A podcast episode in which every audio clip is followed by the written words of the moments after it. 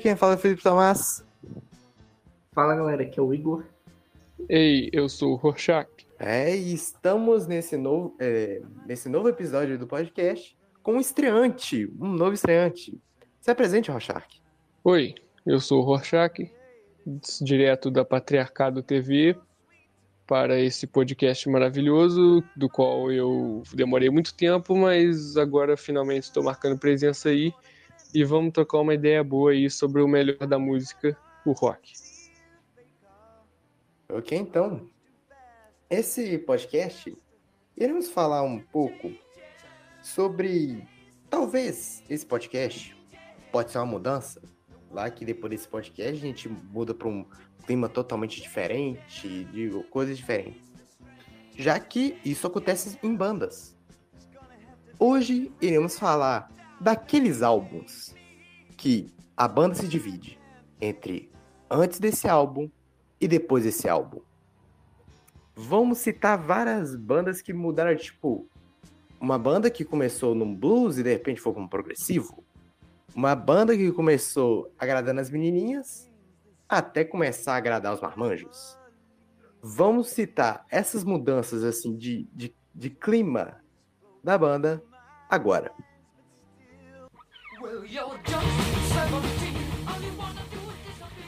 Rochark, como você está estreando nesse exato momento, eu quero que você cite a primeira banda que tem.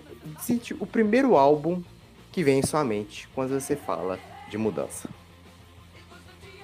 Bom, como a galera do Facebook e WhatsApp aí bem conhece, eu sou assumidamente um fã da banda Queen, né? E não é por causa do filme, tá? Eu, Graças a Deus.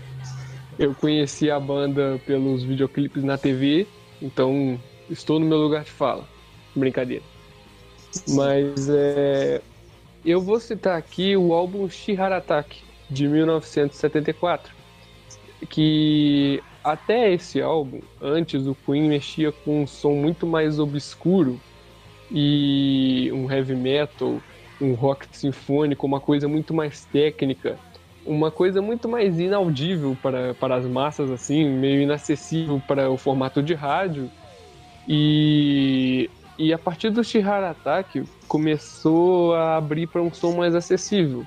Por exemplo, uma trajetória que ocorreu até lá foi igual o Queen 1, né, primeiro álbum que começou sem pretensão nenhuma, com umas músicas ali mais voltadas para o hard rock e para o heavy metal.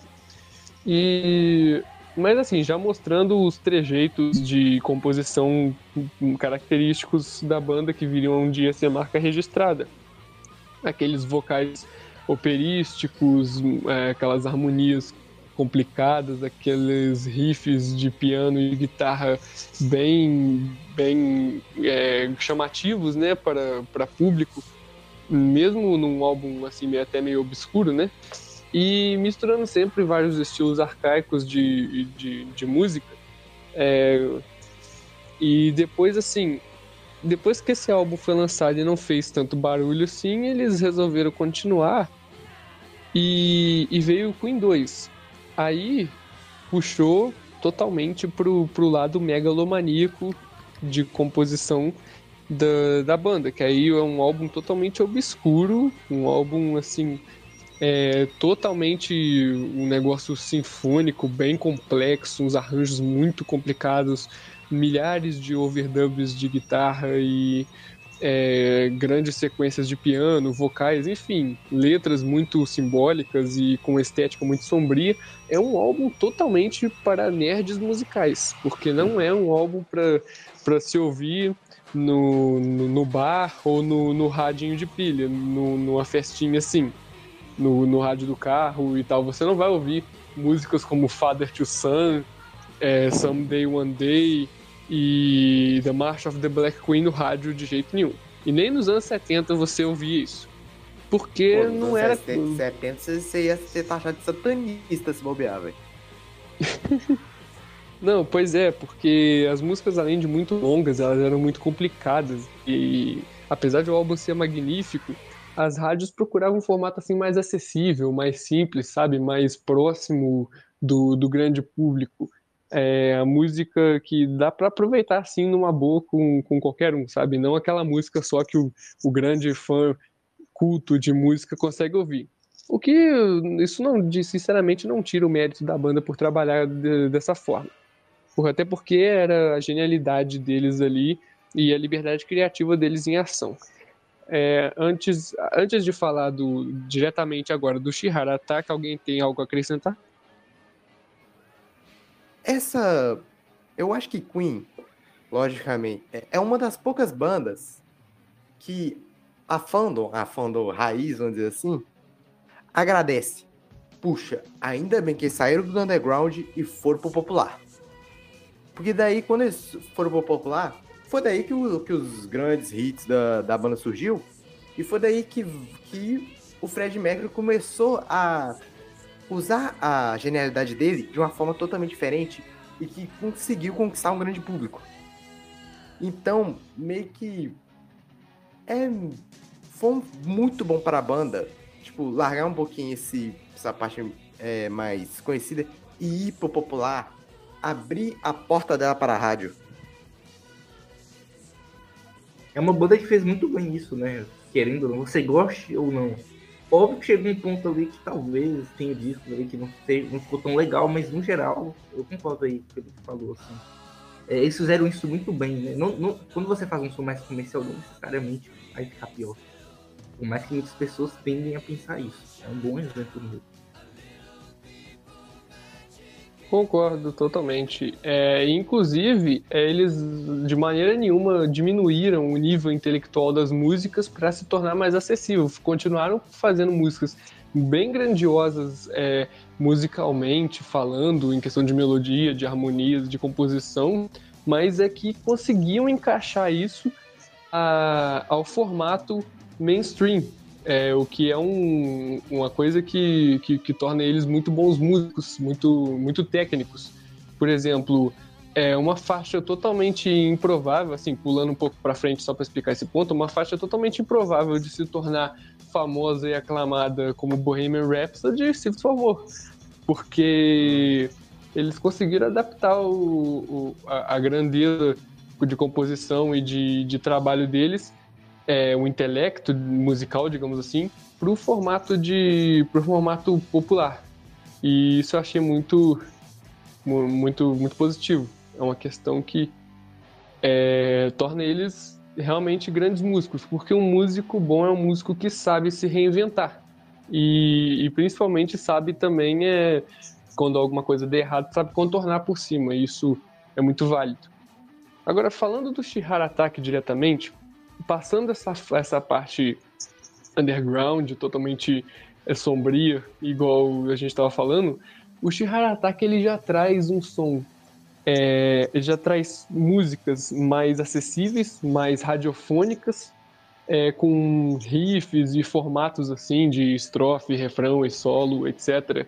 Mais, é, mais palpáveis ao, ao grande público. Não era aquela coisa tipo é, que, que só um, um grande fã de, de, de, música poderia entender, ou um, uma pessoa que entende bastante de teoria musical.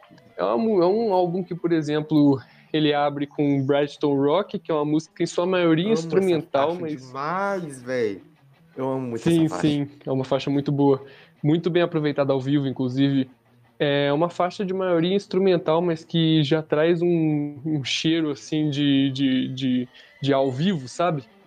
Uhum. E, e logo na sequência tem Killer Queen, que é uma balada. Não é uma balada, é, uma, é um rock and roll meio power pop que, que, que, que, poxa, agradou muita gente, explodiu no Reino Unido, eles foram parar na televisão por causa desse single. Foi o primeiro grande single de sucesso comercialmente falando da banda.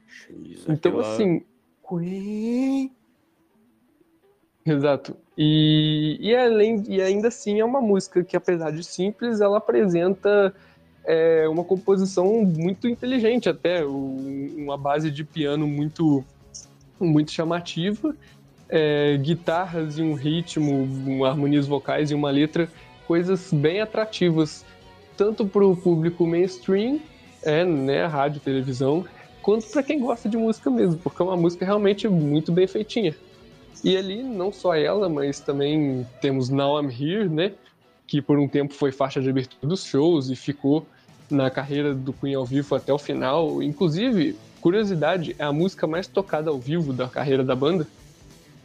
E é uma música com esse formato também. Ela tem uma introdução, tem um, um, uma guitarra assim que, que tem um apelo popular muito grande. É, é a música de estádio mesmo, música para se aproveitar de qualquer jeito, de qualquer forma. E, e temos ali outras faixas também. Eu posso destacar. É, pô, peraí, que lembrar de cabeça assim. In the Laps of the God. Isso, In the Laps of the God. Tanto mais a Revisited, que a Revisited tem uma, uma, uma carga, um apelo assim para público muito maior. Foi a primeira tentativa deles de grande interação com o público, com aqueles do refrão, né? E, e assim, mas o interessante do Shihara Attack é que eles abrem essa porta para música popular, mas sem se desprender do, da, da, da, essência original. Nós ainda temos umas, umas pedradas complexas ali, como é, sei lá, Tenamente Fanster, que é uma música bem, bem, é, in, assim, eu não vou dizer inexpressiva, mas é uma música bem insípida, né? Como é que é? É retraída, sabe? É uma música bem retraída, bem, bem tímida e tal, tem uma pegada diferente. E, e temos ali ela que se conecta com Flick of the Wrist, que é uma outra música que é pesada e e agitada, mas, é, mas é, é uma música meio, meio sombria, digamos assim.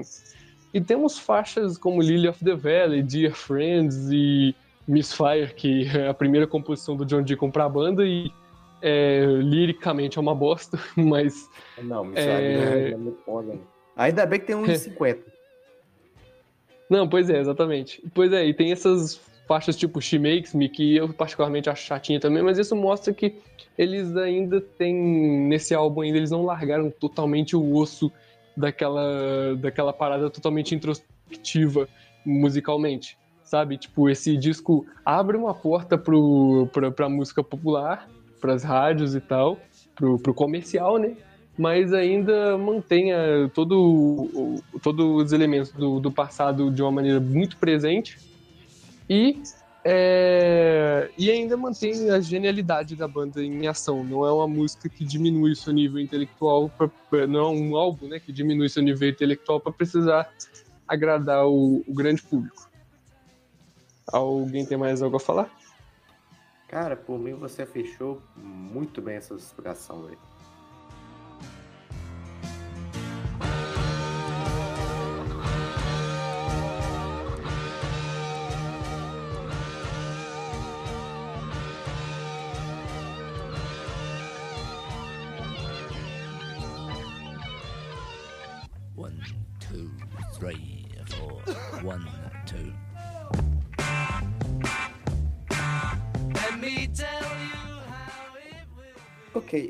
Vamos pro próximo.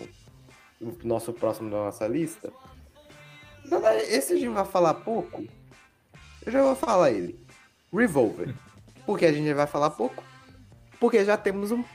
Tem uma série de podcast sobre esse álbum do Revolver.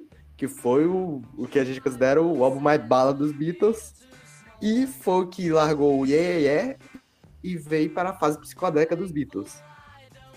Rochark, sua opinião sobre o Revolver, já que você não participou da, desse, daquele podcast, qual a sua opinião sobre esse álbum? Cara, é, esse, então, o Revolver, é, eu gosto muito da fase Yeah, yeah, yeah dos Beatles, gosto mesmo, porque aquele rockzinho clássico dos anos 60 é uma coisa que me agrada muito, sabe?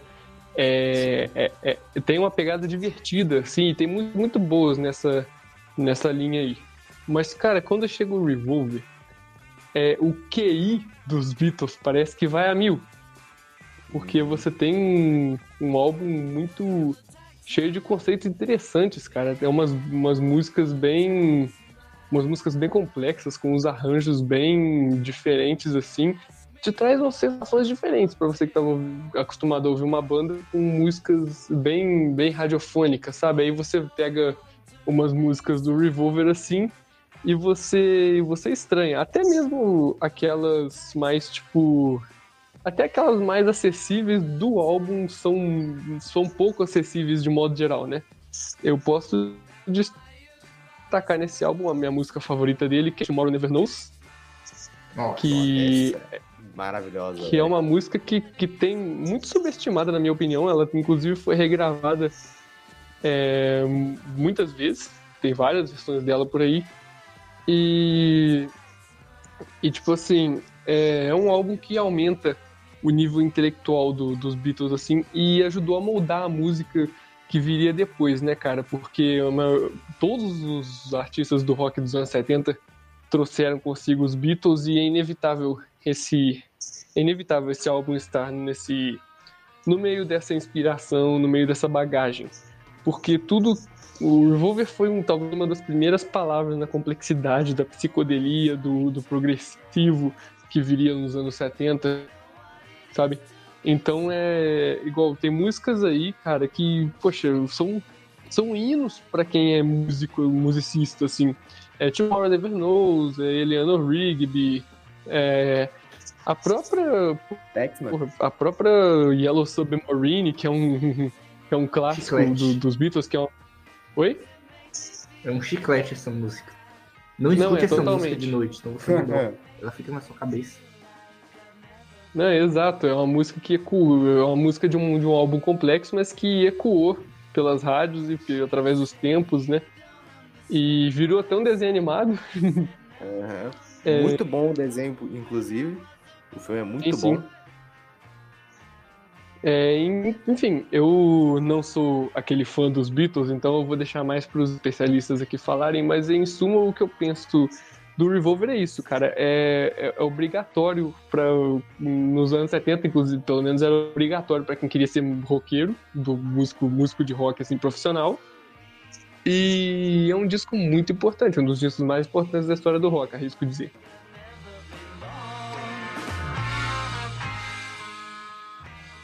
Olha, eu não vou falar muito, porque a gente meio que já falamos muito sobre esse álbum aqui e tal. Mas é aquilo, é o álbum que, que mudou a história dos Beatles, mudou a história da música. E ainda tem que destacar também as tecnologias que foram tragas pra, é, que a música utilizou depois, como o uso de loopings, o uso da, de reverse. Essas tecnologias que surgiram de singles anteriores, mas que foram reforçadas e foram pregadas. A bandeira dessas tecnologias foram pregadas nesse álbum. Que foram que depois se levaram e hoje em dia é bem comum você encontrar essas tecnologias, tecnologias de reverse, esses efeitos assim. O, a partir do Revolver se tornou algo que todo mundo busca e que hoje todo mundo usa. É um marco né, na história da música, assim, não tem como existe a música antes do Revolver, depois do Revolver, cara. Não tem como você desconsiderar, entendeu? É, você pode até dizer que ah, as bandas de hoje não talvez façam um som parecido com aquele álbum, mas toda essa questão de tecnologia é inegável um pouquinho, entendeu? E para mim, pelo menos, assim, eu entendo o Revolver como um grande exemplo de álbum rock que você pode fazer, que é, é extremamente inovador para a época, se você parar para pensar. Ele é experimental, como o Rochat falou. É, algumas pessoas podem achar é, ele em alguns momentos um pouco desconfortável, meio estranho. Até se você for pensar o que, que eram os Beatles antes do Revolver.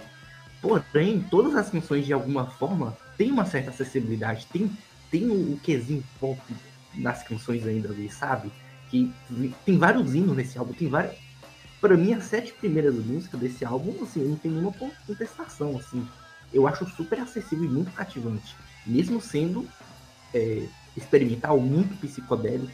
É, eu acho isso muito psicodélico, ser é uma coisa chapada mesmo. Então, assim, o Revolver é um excelente exemplo que você pode fazer um puta disco que tem uma certa acessibilidade comercial e é importante, sabe? Não é aquela coisa pop genérica. Vários. Você sempre teve nos anos 80, na atualidade, nos anos 70. Nos próprios anos 60 também tinha uma coisa genérica. Né? Ser pop não é necessariamente uma coisa ruim. Os Beatles são um grande exemplo disso. Ok, só digo uma coisa. Bob Dylan, muito obrigado por apresentar a Verdinha pros Beatles.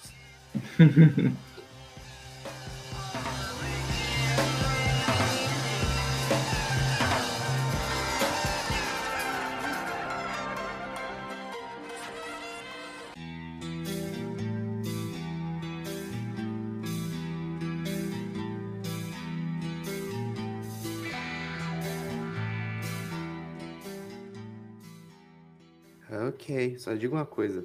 Bob Dylan, muito obrigado por apresentar a Verdinha pros Beatles. Agora, vamos, sinceramente, citamos dois álbuns aqui, né, velho? Citamos dois. Mas agora, que tal a gente falar o principal, o primeiro que vem na cabeça? Esse, depois desse álbum, ah, essa banda nunca mais foi a mesma. E sim, vamos falar dele, do tal Black Album do Metallica, o tal, velho. Só digo isso, velho. Igor, começa aí, velho. Só quero que você comece. então vamos, o maldito Black Album. É, eu vejo o Black Album. É um álbum muito divisível dentro do metal. Na verdade, o metal tem muito disso. Toda banda de metal, se você for parar pra ver, tem um álbum que a fanbase é, mete o pau, que cria algum tipo de polêmica. Você pode ver, muitas bandas têm sempre esse álbum. E no caso do Metallica, embora o Metallica tenha até outros álbuns que também causam uma certa polêmica, mas esse álbum é o álbum que o cara falou, cara, eles viraram pop, é, ficou comercial demais. Mas assim. Ficou cara, modinha. É, ficou modinha. O que eu acho engraçado é que, se você escutar o primeiro álbum do Metallica, já no primeiro álbum, dá para você sacar que o que eles fizeram aqui iria em algum momento acontecer. Para mim, em todos os álbuns do Metallica sempre teve essa coisa, é, não é pop, digamos assim, não é, não é que é pop, mas essa coisa de ser acessível. O Metallica tem várias músicas maiores, mais grandes, mas que de alguma forma, sabe, soam cativante. E o Black Album foi uma abordagem mais rock do som do Metallica, assim. É um disco pesado, só que não é tão pesado, tão extremo quanto os anteriores. Eu acho que talvez o choque desse álbum vai muito porque o álbum anterior, o Injustiçado. Entre esses farol.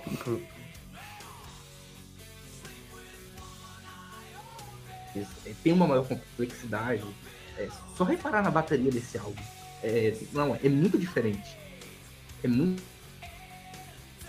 Isso, sensacional. Só que aqui é um outro tipo de abordagem, é uma abordagem rock mais simplificada, mais comercial e que funciona bem, pelo menos na minha opinião. E tá? o metal para as massas, assim, cara, tem gente que escuta, sei lá, Rihanna e conhece músicas desse álbum, entendeu? Muita gente do universo pop conhece Metallica, assim, talvez não conheça Megadeth, talvez não conheça Slayer, mas nem que seja uma música desse álbum, entendeu? Talvez não conheça nada, nada mais de Metallica, mas desse álbum alguma coisa tem. É, então, para mim, o Metallica, se alguma vez o metal foi muito escrito, o Metallica foi responsável por isso, entendeu? Assim que o Black Album. Cara, eu não sei se eu falei isso nesse, no cast, em algum cast. Eu acho que não, se eu não me engano. Mas assim, o Black Album as faixas deles são muito boas. Pô, Intercede, mano, Nothing as Meras. As faixas deles são muito, muito boas. Só que joga tudo no álbum. Sei lá, eu acho que é um álbum que não dá liga. O álbum do. O Black Album, ele é muito bom de faixa, só que as faixas não dão liga. Tipo, parece que uma quer, quer ser maior que a outra. Tal. Aí tem uma diferença, tem tipo por exemplo, numa sequência tem Unforgiven, que é, que é algo mais lento e tal. Só que aí, de, de repente, só pular Wherever I May One, que já volta um pouquinho pro raiz. De repente tem Don't Trade On Me, que já é cara fechada, tá ligado? Já é cara fechada. Through the Never, que aí também já tem um pouco. Aí chega o Nothing as Meras, tranquiliza de novo. Tá ligado? É uma coisa que me incomoda desse álbum. Tipo, a mudança de repente do, do clima sei lá, parece que não dá liga esse álbum, véio. Não dá muita liga. Eu, eu, eu posso, assim, com todo respeito, discordar substancialmente do que você falou. Tudo porque, bem. assim, cara, o Black Album é o seguinte. É, a gente tem que lembrar que o Metallica, 10 anos antes disso, 8 anos antes disso, tava, tava com espinha na cara, cabeludos, totalmente nervosos e revoltados com o mundo é, tocando num disco como Kill Em All, que era sem produção nenhuma, uns riffs rasgadaço e tem muita. Sem, sem muita enrolação, tudo direto ao ponto. E, cara, você chega no Black, você passa por uma evolução ali no High Delight, que já é mais produzido, mais enfeitado, mais técnico. Aí você traz o Master of Puppets, que é considerado pela, por muitos a grande obra-prima do Metallica. É, o Justice for All, que é sensacional, tirando o problema do, da falta de baixo e a mixagem de som dele, que para mim não é das melhores, mas é um álbum muito maneiro também, icônico. Aí, cara, você chega no Black Album, você, o Metallica traz um produtor como Bob Rock, que nesse álbum ele ainda tá muito amordaçado, e isso é bom, porque o Bob Rock é um demônio. Uhum. é, a gente percebeu isso tarde demais, né, no, no que veio depois do, do Black Album. Mas é, o Black Album em si, cara, ele ao mesmo tempo que ele continua com a bagagem pesada do Metallica, a produção dele e os riffs de certas músicas, o formato de certas músicas, torna a coisa mais audível, mais radiofônica, né? É, por exemplo, o álbum é mais lembrado pelo quê? Por Enter Sandman, por Nothing Else Matters e por Sad But True ali. É, mas assim, se você for pegar e, e, mudar um pouco a produção de músicas como Wherever I May Roam, é, Don't Tread On Me, To The Never, My Friend of Misery, é, Struggle With Him, é, enfim, você ainda tem um, um, som de peso completamente doido ali. Se você tirar os grandes hits desse álbum, você ainda tem um álbum do Metallica é, totalmente é, thrash metal, entre aspas, assim, é, igual antes. Mas, é, mas esse álbum, ele quebra exatamente isso. O segundo o próprio James Hetfield, cara, isso aqui ainda é uma indústria. Então você, o cara que não quer que o seu álbum esteja debaixo do braço de, de todo mundo, todo mundo comprando e tendo em casa, você tem algum problema. Porque, mas assim, e, e para mim foi uma mudança muito boa, cara, de uma feita de uma forma muito positiva, porque esse álbum é muito bom. É, as músicas são muito boas, os riffs são magníficos, as linhas de baixo. É, o James aprende a cantar nesse álbum, antes ele só gritava, né? É, nesse álbum ele tá aprendendo a cantar ainda. É, você vê ali em Unforgiven. Você tem a, uni, a primeira, única, porém mais famosa balada romântica do Metallica, que é Nothing Else Matters, que é uma música magnífica, inclusive a, a fama dessa música não tira o mérito dela, né? que é uma canção totalmente universal, sabe? Vai desde pessoas que gostam de música pop aí, como o Igor falou, até, até os metaleiros aí gostam dessa música, porque, porque é uma música boa, cara. E tem a Forgiven também, que a Forgiven dá sequência ao conceito do Metallica aí de power baladas, né? Umas baladas mais pauleiras sobre temas mais relacionados à humanidade, assim, igual One, Fade to Black e tal. E, e, e, assim, basicamente você tem tudo que o Metallica sempre foi nesse álbum, só que de uma forma adaptada para o grande público conhecer. E aí o metal se tornou uma coisa popular, né? Hoje em dia é difícil você ouvir, você algum desconhecido ouvir a palavra metal e não pensar em Metallica, não só pelo nome muito sugestivo da banda. Mas é, mas, mas, mas é um álbum icônico, cara. Para mim, um clássico de, de, de verdade, meu álbum favorito da banda.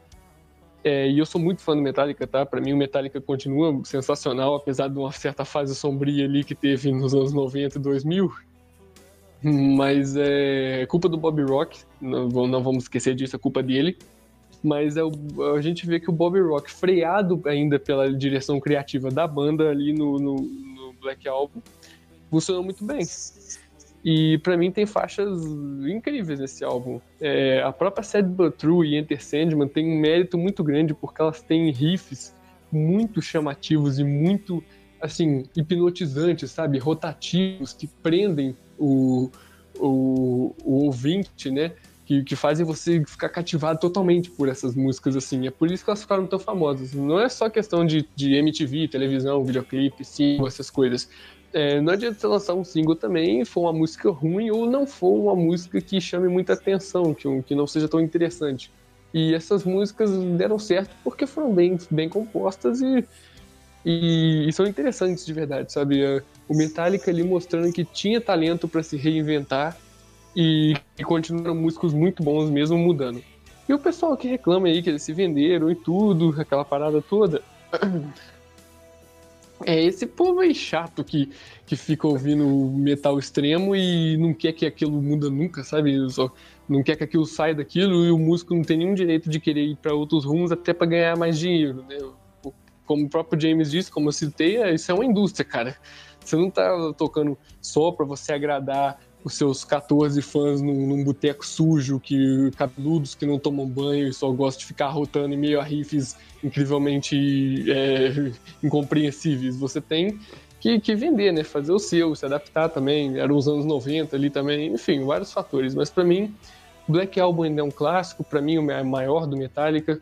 Marca uma fase muito boa deles, ao vivo ele soa sensacional, todas as músicas. E Pô, é isso. Mano, tem uma versão de Nothing As Matters, a live. Cara, eu amo essa versão, velho.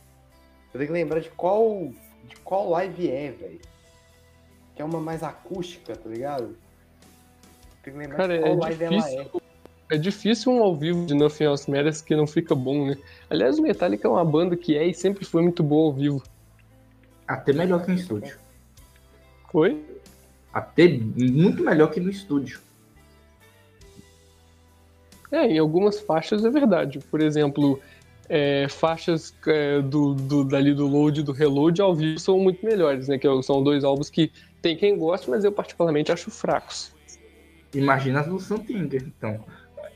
Nossa, me lembra desse trem, não? Essas aí eu não comento não, porque o Santinger, pra mim, é trauma de guerra, sabe? Nossa, foi traumático, é sério. Santinger foi um... Nossa, cara Murdoch da Patriarcado TV, se você estiver me ouvindo, eu te odeio por ter me apresentado esse álbum. mas é, mas é, mas cara, o bom, o que interessa do Santianger é que ele acaba e que depois eles se recuperaram e passaram por cima disso aí. Aí outra coisa que eu queria acrescentar sobre o Black Album, na verdade são duas coisas. A primeira que eu acho que também explica um pouco de o hate em cima do álbum, é que tem muita gente que fala, ah, o Black Album é o maior álbum de heavy metal do tempo. Eu acho isso um certo exagero. E até se eu pensar dentro da discografia do Metallica, eles têm álbuns talvez até mais influentes. Mas não dá pra negar que é um clássico, é um, é um marco, entendeu? Quando se fala metal dos anos 90, você vai falar do Black Album. Então, é importante também ter esse pé no chão, que é um disco excelente, mas também não vamos achar que é, é a coisa mais foda que foi feita no metal. Aí também não pode exagerar. Outra coisa que até porque Até porque o melhor álbum de metal que existe se chama Paranoid. Exatamente. É bom ter essa. Né? Todo mundo aqui gosta, é um álbum muito bom, mas não, não vamos também exagerar na, no frenesi. Tá Outra certo que, que os Metallica são filhotes de Black Sabbath com Motorhead, com outras coisas ali, mas vamos nos manter nos trilhos, ok? É, não, não, vamos perder o, o, fio da meada. E outra coisa que eu acho interessante é que eu vejo que muitas bandas depois seguir o mesmo caminho do Metallica. Só que, obviamente, em outra, outro tipo de estilo de metal, outro tipo de cena, em outra época. Sei lá, você pegar, por exemplo, o Março, do Gojira, eles fizeram a mesma coisa que o Metallica de 2010 para cá, por exemplo. Só que, obviamente, eles tiveram outro tipo de repercussão, mas no mundo deles funcionou muito bem também, foi um grande acerto. Eu vejo muito isso também, sabe? Foi uma grande influência essa essa coisa de mudar, de fazer esse som mais simplificado, mas que ainda mantém a identidade da banda.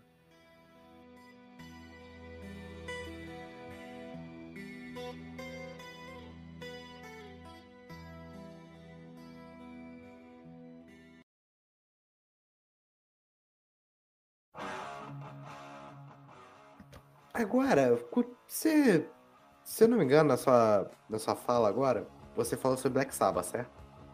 Uhum. Então, Sim. que tal vamos falar sobre Sabá Bloody Sabá?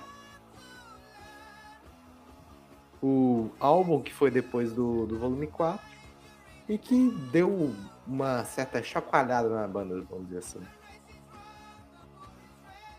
Então tá, né? o que dizer desse álbum, cara? O que dizer desse álbum? Eu posso, posso falar? Pode falar. Vai. É, cara, é, beleza, vamos lá. Você entende Black Sabbath até o volume 4 como sendo o, o quê?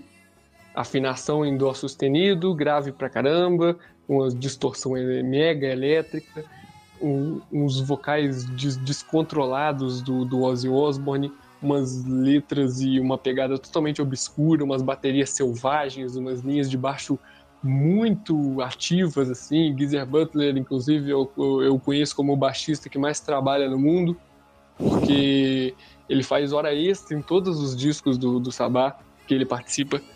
E. E tipo assim, mas cara, chegou no Saba Bloody Saba, a banda virou de cabeça para baixo em muitos sentidos. Porque, tanto porque naquele período ali, hum, hum, quer dizer, internamente, estavam muito conturbados, né? Estavam tendo problemas empresariais, é, problemas de bloqueio criativo do Tony Iommi, problemas durante as gravações do disco também, que foram muito demoradas, e, e enfim. E também porque eles quiseram pegar um, mexer com a nova pegada, quiseram incluir elementos de rock progressivo ali no, no, no som deles. E, cara, o Saba Saba é um álbum bom. É um álbum bom. Só que é um álbum muito estranho. é, antes de eu discorrer exatamente porque ele é estranho, eu vou deixar vocês falarem é, a opinião de vocês aí sobre. Cara, uma. O, o álbum em si, eu posso falar aqui, velho. Eu não cheguei a escutar ele inteiro tipo, eu comecei a escutar, se não me engano, eu, eu escutei as três primeiras faixas. E depois eu tive que sair. Infelizmente eu ainda não voltei. Eu tenho que voltar para terminar esse álbum. Ele. Sei lá, velho. Ele realmente. Ele não parece muito o, o Black Sabbath que a gente conhece, o Black Sabbath metal, o Black Sabbath do Paranoid. Ele. É diferente. É bem diferente, tá ligado? É, sei lá. É ser, mano, é bem difícil você, mostrar uma, pra uma pessoa que não entende de manja muito, botar pra escutar, eu acho que ela vai falar tudo menos do, do Black Sabbath. Ela vai achar que é tudo menos Black Sabbath. Agora, outro ponto aqui, só mudando um pouquinho de assunto, outro álbum que a gente podia também colocar também, que é do Black Sabbath, é o Heaven Hell. Também, é, lógico, a gente não vai focar muito nele, mas eu acho o Heaven Hell também é outro que dá uma balançada. Não, o Heaven Hell sacode pra de... cacete o Black Sabbath. É, o Heaven Hell é uma mudança da água pro vinho. Mas, uhum. é, é, assim, eu tava planejando, se vocês ouvintes quiserem também, a gente pode fazer uma parte 2 desse vídeo com discos que mudaram de novo o rumo da banda. E é aí, aí talvez a gente faça sobre o Heaven Hell. Mas vamos sim, continuar sim. com a Era Ozzy, vamos continuar com Sabá Blood Sabá. Aí eu empurro essa, essa, essa bomba pra vocês dois aí, velho. É, assim, eu vou muito do, do que vocês dois comentaram, porque eu concordo que tem assim, uma influência muito clara de rock progressivo e muitas vezes não lembra apenas aquele rock progressivo mais clássico, tipo King Crimson. Tem momentos que eles usam, cara, sintetizadores, sabe? Parece uma coisa até mais um rock progressivo bem mais viajado do que um rock progressivo até mais convencional, assim, se a, se a gente pode. Porque existe um tipo de rock progressivo que é um pouco mais. que as pessoas entendem como rock progressivo, mais comum, e existe umas bandas prog que são bem mais assim, viajadas mesmo no som. E uma coisa que ele falou é que você tem um pouco a sensação de que é um disco do Sabá bem experimental, é bem diferente, parece que é outra banda que tá tocando ali. E eu gosto bastante, cara, assim, desse disco, exatamente por essa sensação de que é uma coisa diferente, assim. Óbvio, se você for escutar achando que vai ter aqueles riffs lá do Paranoid, talvez você pode se decepcionar, mas se você entender que, pô, é um disco diferente, se propõe algo aqui que eles não fizeram antes, cara, é um disco bem legal, sabe? Cara, é, eu acho muito interessante esse conceito de mudar, sabe? De tipo de ser uma coisa diferente, experimental. É, eu acho, inclusive, que é ousado, mas vindo do que a gente ouviu antes, por exemplo, até mesmo no volume 4, a gente já tem umas inovações, né? A gente tem a baladinha Changes ali, a gente tem é, um instrumental ali, Laguna Sunrise, que é totalmente violão e eu gosto bastante. Tem umas músicas com umas, com umas enfeitadas ali, é, não, não muito habituais da banda. Mas aí, o, o Saba Blood Saba, é, ele chega e, e, tipo assim, ele. Tudo que, que você falou, Igor, é, os conceitos de mudança, de diferença, de experimentar novas coisas, é, é tudo uma proposta muito boa. Só que eu acho que é algo muito escrito. Tipo, Não, as músicas são muito estranhas. É, tipo, até pro, pro padrão rock progressivo, é, por exemplo, é, Sabra Cadabra, pra mim não, não, faz o menor sentido, sabe? É, e, e, o interessante aqui é que no Garage Inc., né, o álbum de covers do Metallica, tanta música do Sabá para eles fazerem covers, eles regravaram logo essa, né? Esse álbum do Sabá tem, eu acho, participação do Rick Wakeman do Yes, se eu não estiver enganado, cara. E o Rick Wakeman, ele é o cara lá dos teclados lá do Yes, cara, assim. Mas eu tenho, tipo, eu tenho essa sensação também que, assim, ele não é o álbum que você vai falar assim, é o álbum de hits do Black Sabbath. Não é. É um álbum diferente, assim. Ele não é, talvez, uma, o mais cativante, mas é um puta álbum ainda assim, sabe? É que você tem que ter um pouco mais de paciência com ele, eu acho. É, eu compreendo totalmente isso. Inclusive, para mim tem coisa tem coisa muito mais sinistra pela frente no, no, no Black Sabbath. É, Technical Ecstasy, eu estou falando com você. Mas é, o Sábado Sábado realmente tem muita coisa legal, tem muita música ali que eu acho muito legal. É, National Acrobat é uma música que eu gosto. As duas últimas é Looking for Today e Spiral Architect. É, músicas que eu gosto pra caramba. Saba Bloody Saba é uma música legal, que é uma música mais convencional, assim, né? Mais próxima do que o Sabá estava acostumado a, a, a, ser. E, e assim, é, tem muita coisa de bacana, apesar da estranheza, apesar de ser um álbum muito exótico, é, tem muita coisa legal ali, não deixa de ser bom por, por causa desse aspecto.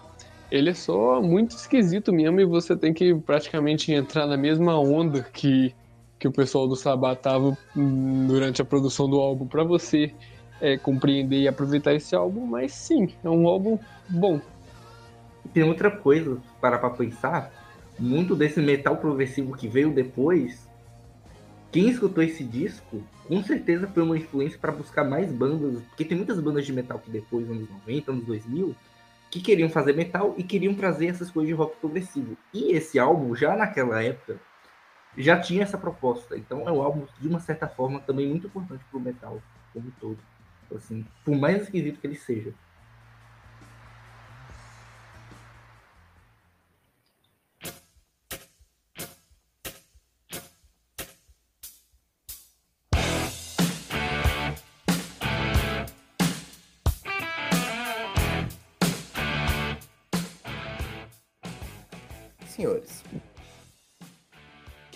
Falar agora do puro suco do rock and roll? O melhor álbum, né, de rock de todos os tempos, não concorda? Que é esse? Não sei se é o melhor, mas que é o melhor para se apresentar para uma pessoa, para falar, cara, me fala o que é o rock. Você mostra esse álbum para ela. Esse o arroz com feijão do rock. Exatamente. Bela, é, bela frase. Definição, né? É, bela definição. Back in Black, si o puro suco do rock and roll. Cara, eu já, eu já vou começar a animar. Porque, mano, eu sei, eu ainda prefiro Highway to Hell, mas quando chega o Black in Black, a banda muda de um patamar gigantesco. Isso faz com que a, o álbum em si, o Back in Black, garante também que o álbum anterior também seja um clássico. Ou seja, o Back in Black acaba com que ele pega ele, pega o anterior eles transformam os dois álbuns em clássicos. Uhum. E cara, o que o, o que o Back in Back é importantíssimo também para a história do rock é, é impressionante. Cara, é, é impressionante esse álbum, velho. É impressionante. E também, apesar de ter aquelas frases, nossa, ah, esse ser tudo igual, ah, Ctrl-C, Ctrl-V. Mas, cara, tu pega esse álbum, você vê o que. Cara, esse compara. Velho, foi uma perfeita comparação, velho. E é aquilo. Mano, você pegar um, um seu amigo que fala, mano, me, dá, me recomenda um álbum de rock qualquer. Primeiro que você vê. Manda o Back Black pro cara, velho. O cara vai gostar. É um álbum que é popular. Tem uma. O som dele é hard, é um rock. É. É aquele pesado. É o famoso sexy sem ser vulgar. Mano. cara, o que esse álbum. Eu acho que Depende. Mano, o que esse álbum é um, um- É a balança do equilíbrio. É impressionante, velho. Continua que eu tô. Véi, pode ir falando que eu tô, tô maluco aqui, velho. Tá, eu, beleza. eu, é, eu, eu posso tomar a palavra rapidinho? Pô, É, que- Tipo assim, é, se alguém no mundo ainda se pergunta, cara, existe fã do ACDC mesmo? Fã? Existe. Eu. É, é, eu sou muito fã do ACDC, sou fã da discografia do ACDC, eu gosto muito dos caras, principalmente por eles conseguirem sempre trazer um, um som novo e legal dentro do mesmo contexto de sempre, sabe? Tipo, nunca precisaram fazer grandes saltos de mudança é, para se adaptar a outras épocas, até porque o estilo deles é um pouco atemporal, sabe? É aquele rock basicão, como eu falei o- no, arroz com feijão. É, e tipo assim, cara, mas assim, pra quem acha que esse disco nunca mudou nada, mudou sim, e esse álbum é a prova. Porque assim, o que, que a gente vê da- na fase Bon Scott é o quê? É, são álbuns mais sujos, menos produzidos, assim, menos enfeitados, com só as guitarras eletrizantes ali, com a distorção rasgada ali, e os vocais, os vocais mega roucos e estridentes ali do Bon Scott, com aquelas temáticas sempre agressivas e, e cheias de cheias de chiliques civis, assim. É... Mas assim, depois que o Bon Scott faleceu, a banda ficou ali, quase terminou, né? Eles pegaram, trouxeram um cara e assim, era a virada da década, né? Todo, sempre que entra em 1980 acontece alguma loucura com, com alguma banda. Impossível. né? É, e, e- e depois, assim, que o, que o Bon Scott nos deixou, é, depois de seu grandiosíssimo clássico Highway to Hell, que foi o Testamento, né? É, que é um dos grandes álbuns desse disco, é, eles trazem um cara que tanto o Bon Scott era fã dele, quanto ele era fã do Bon Scott. Porque, curiosidade, a banda George, que era a banda do, do Brian Johnson lá nos anos 70, abriu shows para a banda hippie que o Bon Scott foi vocalista. Sim, o Bon Scott foi vocalista de uma banda hippie, que eu não vou lembrar o nome agora. E ele se admirava pra caramba ele cantando e tal, e o Bon Scott também gostava pra caramba do George, do Brian Johnson ali. E aí eles chamaram o Brian Johnson porque sabiam que o Bon Scott gostava dele. E aí, cara, ele chega e, e qual é a primeira música que ele escreve pro, pra mostrar pro Mo Young? You Shook Me All Night Long. Porra, velho. Que o, o Malcolm olha aquilo ali, aí o Brian Johnson vira pra ele e fala, cara, eu acho que essa é a melhor música de rock de todos os tempos. E, e, e, assim, aí vem um álbum, cara, que, pô, como eu falei, né? O ACDC nunca saiu muito da zona de conforto, mas esse álbum ele diferencia sim, porque ele é mais produzido. Eu vi que ele é mais sofisticado nas músicas, assim, por exemplo, Hells Bells ela tem uma abertura mais longa, mais dramática, com o sino ali. É, tem umas músicas com uma pegada mais, mais bonitinho, sabe? É, não é aquela coisa suja, totalmente direto ao ponto e só socão na cara, sem nem saber de onde vem, igual é, era a fase Bon Scott ali. Esse álbum ele já tem mais um pouco de sofisticação, mais fino, senhores, sabe? É, e você tem, tipo, cara, esse álbum ele tem um clássico atrás do outro, né, cara? Hells Bells, que eu já citei, e o Shook Me All Night Long é uma música muito cativante, com uma letra muito Nossa, maneira. melhor- pra mim é melhor, melhor do álbum. Pra mim. É, pra mim, Se bem que pra mim também. É, tem a, a, a, a, fedorenta e popularíssima faixa título que é a Back in Black, que é impossível um ser humano vivo que não tenha escutado o riff dessa música e não reconheça perfeitamente ali.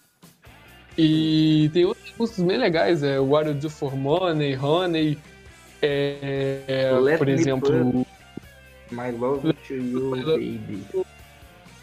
Exato, e cara, é um álbum bem, bem cativante mesmo, bem alegre e ao mesmo tempo um, um pouco um pouco melancólico, né? Porque o Hells Bells para mim é muito simbólica, porque ela começa com um sino em sinal de luto pelo, pelo Bon Scott e parece que o álbum é toda uma metalinguagem, tipo, o ACDC morreu só que voltou, sabe? Como é, Fênix, igual né, isso, essa própria música Back in Black diz, eu estou de volta, voltei em preto, né? Voltou de luto, mas voltei, sabe? E voltou a todo vapor. Pra mim, Black Black é o maior álbum do CDC, é o álbum de rock mais vendido de todos os tempos, né? E para mim é o maior álbum do CDC e ditou é, o que a banda viria a fazer a partir dali. Muito bom mesmo. É, Igor, você ia falar agora, foi mal. Então, eu tenho uma relação de amor por esse álbum, porque, cara, foi o meu primeiro álbum de rock que eu escutei.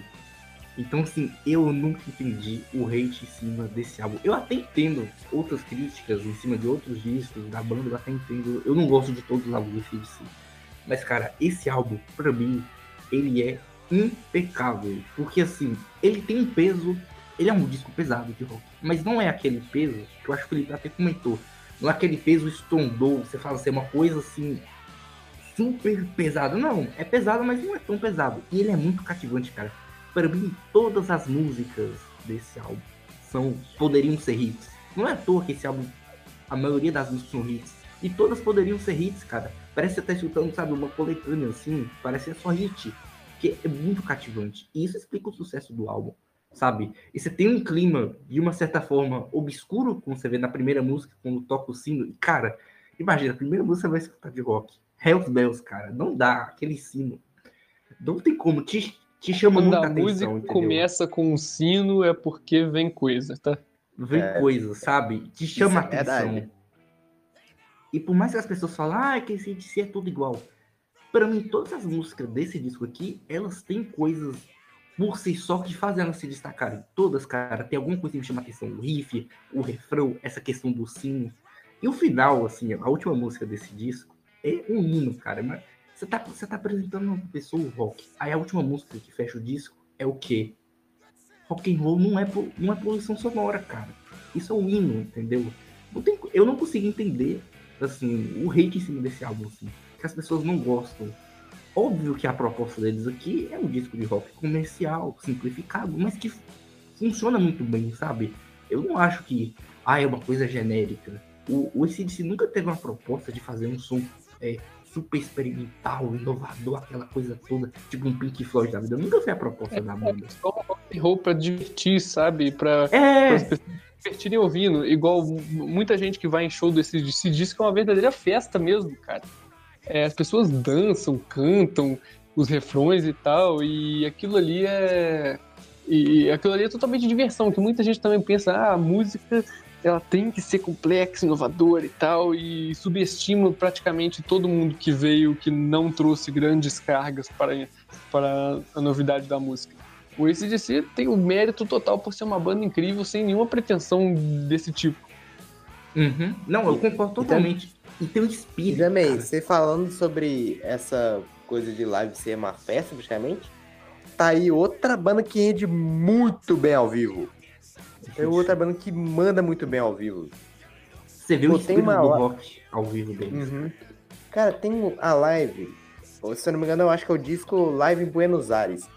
Eu amo aquele show deles, isso, no, o show no, no Monumental de Nunhas, velho. Uhum. Eu gosto demais daquele show, velho. Você vê o público loucaço, a câmera tremendo, que nem maluco. Mano, tu tá. Aquilo ali. É loucura, velho. Tu tá num. Como é que podemos dizer? É o rock and roll no estado puro. É literalmente isso. Por isso que eu acho eles, assim, aqui, é o ponto alto, assim, que eles conseguiram de alguma forma sintetizar isso e levar para o grande público, sabe? Eu acho a banda perfeita para apresentar o rock para alguém. É o ACDC no Back in Black.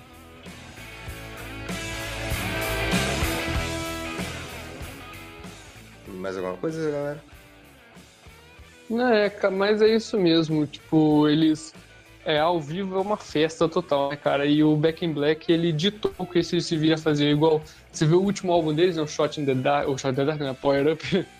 É, Shot in the Dark é o álbum, e você acaba até errando. Mas é, você vê ali que ele tem esse, essa produção, né? Esse, esse enfeite, esse cuidado com as músicas que não tinha na fase Bon Scott, isso tudo é culpa do Back in Black. Então, assim, o Back in Black é um classicão do rock.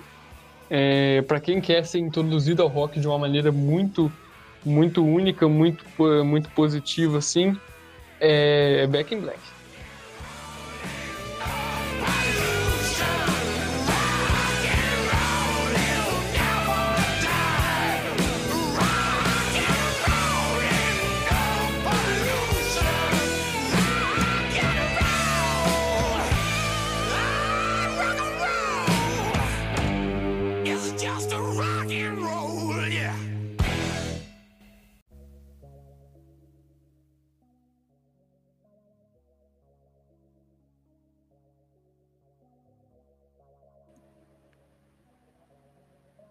Ok.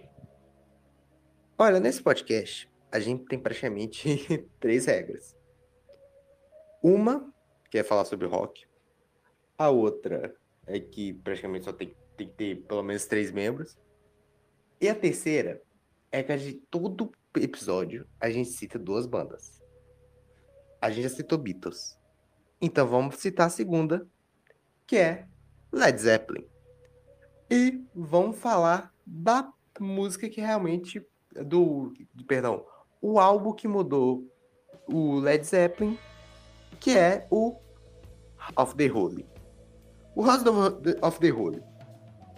Você sai de uma trilogia com aquele rock, mas também aquele blues, blues rock também com a carga de heavy metal, aquela mistureba que nossa, uns rock é progressivo ali.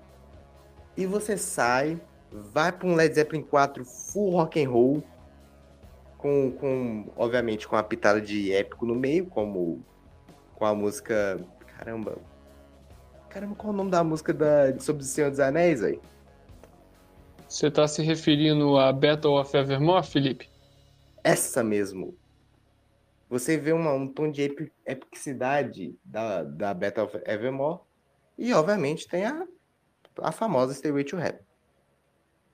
Aí, de repente, você tá empolgado. Tal. Aí chega nas bancas The House of the Holy. Aí você pega, olha o álbum. Ok. Aí você abre. E você é recebido com um rock progressivo. Você ganha um progressivo, meio com uma pitada psicodélica não chega a ser o aquela, não chega a ser drogado, mas você recebe um rock psicodélico. Só que, como eu disse, não é aquele rock drogadão tal. É um é algo leve. É um psicodélico leve que te acalma. Uma das provas disso é a faixa no quarta. A faixa Nossa. no quarta, cara, aquilo ali é o relaxante em formato de de música, velho. Relaxante não, calmante em formato de música que é aquilo. Aquilo ali é meditação pura. Você fecha o olho, escuta aquela música. Parece que. Mano. Parece que você começa a tranquilizar, você sente algo mais leve. Você. Cara, você escutando essa coisa, essa música depois, é, na hora de você dormir, antes de você dormir, eu duvido que você tenha insônia porque você vai dormir levinho, como se fosse algo macio. Lógico, ainda tem um pouquinho do rock, como por exemplo The Ocean, que tem aquele riff famoso. Tem, tem, ainda tem, a, tem o Jimmy Page, né, velho? A máquina de riff chamada Jimmy Page. O, você... o, o grandioso, incrivelmente bêbado ao vivo Jimmy Page. Esse mesmo, velho. É um mago, né, velho? Jimmy Page ao vivo, ele parece que tá sempre bêbado. Ué, mas no estúdio também, né, velho? Não, mas ao vivo isso fiquei mais em evidência. Você tem umas pérolas, tipo, ali no. no aquele show famoso deles, o Madison Square Garden, na, na, na segunda parte ele caminhando pro final em Black Dog, e você vê ele tocando o riff ao contrário. Isso é verdade, velho. Agora, todo mundo sabe que o bêbado lá era o John Bola. Infelizmente, né, velho? Porque acabou. Infeliz... O cara, o cara, cara morreu só... pelo, pelo, pelo maior amor dele, velho. O cara morreu pelo amor maior dele. Mas vamos, vamos voltar de. Vamos voltar. Cara, House of the Holy, que é a, a mudança. E lembrando, senhores, a gente já fez uma tier list do, do álbum do Led Zeppelin. Tá no nosso canal do YouTube. Eu vou deixar o link na descrição. Depois vai ver e xingar a gente por causa da nossa opinião. Ok. Mais alguma coisa pra gente falar sobre esse álbum fino, senhores? Tem uma coisa. É uma coisa... Ah, pode falar primeiro. Que assim, o Felipe falou uma coisa, essa questão de ser um álbum muito leve. E eu tenho muita sensação, deixa a primeira vez que eu escutei, que ele é muito único, por mais que as pessoas é, gostam de associar ele um pouco de rock progressivo, e que eu concordo, e que se você for parar para pensar, lá no, Led Zeppelin 4 já tinha essa coisa do épico, já, só que lá era um pouco mais diluído. Mas aqui é como se fosse você pegasse ali todas aquelas músicas épicas do Led Zeppelin 4 e fosse uma abordagem mais profunda, entendeu? Isso ficou um pouco mais progressivo do que já era. Lá já tinha uma pitadinha, e aqui eu vejo que eles deixaram mais na cara. E aí, o que que acontece? Eu tenho muita sensação que esse álbum, ele cria uma atmosfera muito única, cara, na maioria das músicas, entendeu? No quarto. Tem uma música desse álbum que eu amo, assim, que eu choro, que há, que é a The Ransom, que, cara, essa música, tem, é absurda essa música, cara. Dá vontade de chorar. Velho, assim. me deu até um treco aqui, velho. Essa é linda. É um troço muito único. Toda vez que você escuta esse álbum, você tem a sensação que você está escutando uma coisa que você nunca mais vai escutar, cara. É muito único. Eu não sei explicar, mas eu tenho muita sensação. É por isso que eu gosto tanto do House of the. Pô, mas também tem outras duas faixas que eu tava esquecendo. Que, eu, que agora que eu lembrei, velho. Que também é uma faixa um pouquinho mais animada, mas também. Que é a The Song Remains the Same, velho. Que dá o nome ao, ao álbum live. Que dá o nome da live. Cara, o Song Remains the Same. Ele. Lógico, tem, tem que ter a, aquela. Quer dizer, a tradição do Led Zeppelin começar lutando pela porta Aí tem a, a The Sun Resistance. Aí depois vem, vem a Over the Hills, velho. Que aí a Over the Hills te mostra. Veja, esse é House of the Holy. Isso, e The Song é Remains the Same é uma pegadinha, porque a música não continua a mesma, definitivamente.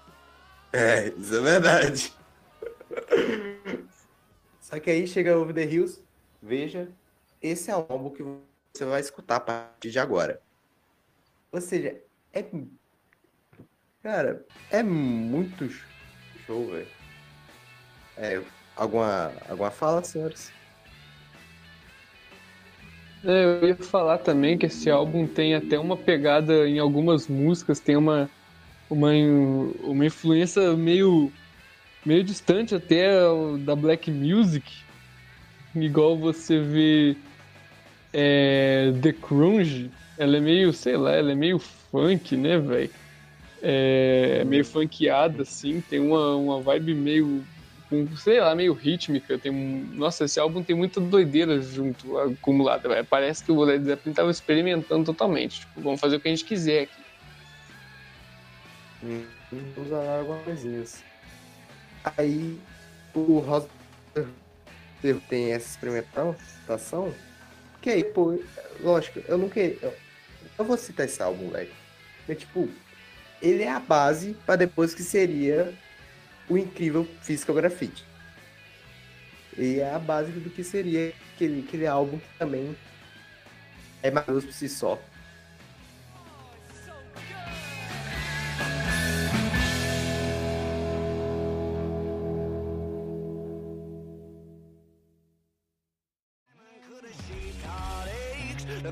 Find you in some velvet morning. Years too late, she's a silver lining, Lone Ranger riding through an open... Bom, agora vamos ir para, para a atualidade e vamos falar de um álbum que no mundo do indie. Para falar a verdade, eu acho que é a banda mais conhecida do mundo indie. E esse álbum fez com que popularista fosse um marco na, no gênero e que fez popular e foi um dos motivos que fez popularizar esse gênero. Estamos falando do, do Arctic Monkeys com seu álbum que, por que pareça, apesar de ser indie, é o álbum menos indie do, do Arctic Monkeys. Estamos falando do famoso AM. O maldito AM. Ou AM. Um álbum que é praticamente, vamos dizer assim. Vamos ser sinceros aqui. Não é, é rock. O, o, o, Não é o quê? O, o AM é um rock, praticamente. Só que aquele rock Ah, é, com, as- com aqueles detalhezinhos de indie. Mas é bem curioso, porque o Arctic Monkeys, por ser uma banda indie e tal, teve seus álbuns indie. Como, por exemplo, qual o nome daquele álbum lá que tinha o, o 505? Eu sempre esqueço. Ah, Ah, o não. Worst Nightmare. Aí, a- aí sempre teve essa pegada bem indie, bem, bem coisa mesmo. Só que chega no AM, você é recebido com guitarras bem fortes, com riffs também muito conhecidos, como do Anano e Iron Mine, que são a dupla mais conhecida, é a dupla que abre o álbum. E você, é- você é recebido com praticamente um rock. Você é, recebido, você é praticamente recebido com rock. Foi o álbum mais famoso da banda até, até hoje. E tanto é que por causa dessa pegada de rock, a gente, a gente resolveu falar. É, por causa dessa pegada de rock, a gente resolveu falar sobre ela nesse podcast. Igor. Assim, já vou logo dizendo. É, por mais que as pessoas associem, eu acho que o Monkeys é um mundo indie. E eu até entendo pelos primeiros discos, mas esse disco, pelo menos pra mim, eu não considero como disco indie. Ou Você falou que, ah, que talvez esse seja o disco menos indie deles. E eu concordo. Pra mim, esse disco tá muito mais para uma espécie de pop rock. Bem feito, muito bem feito.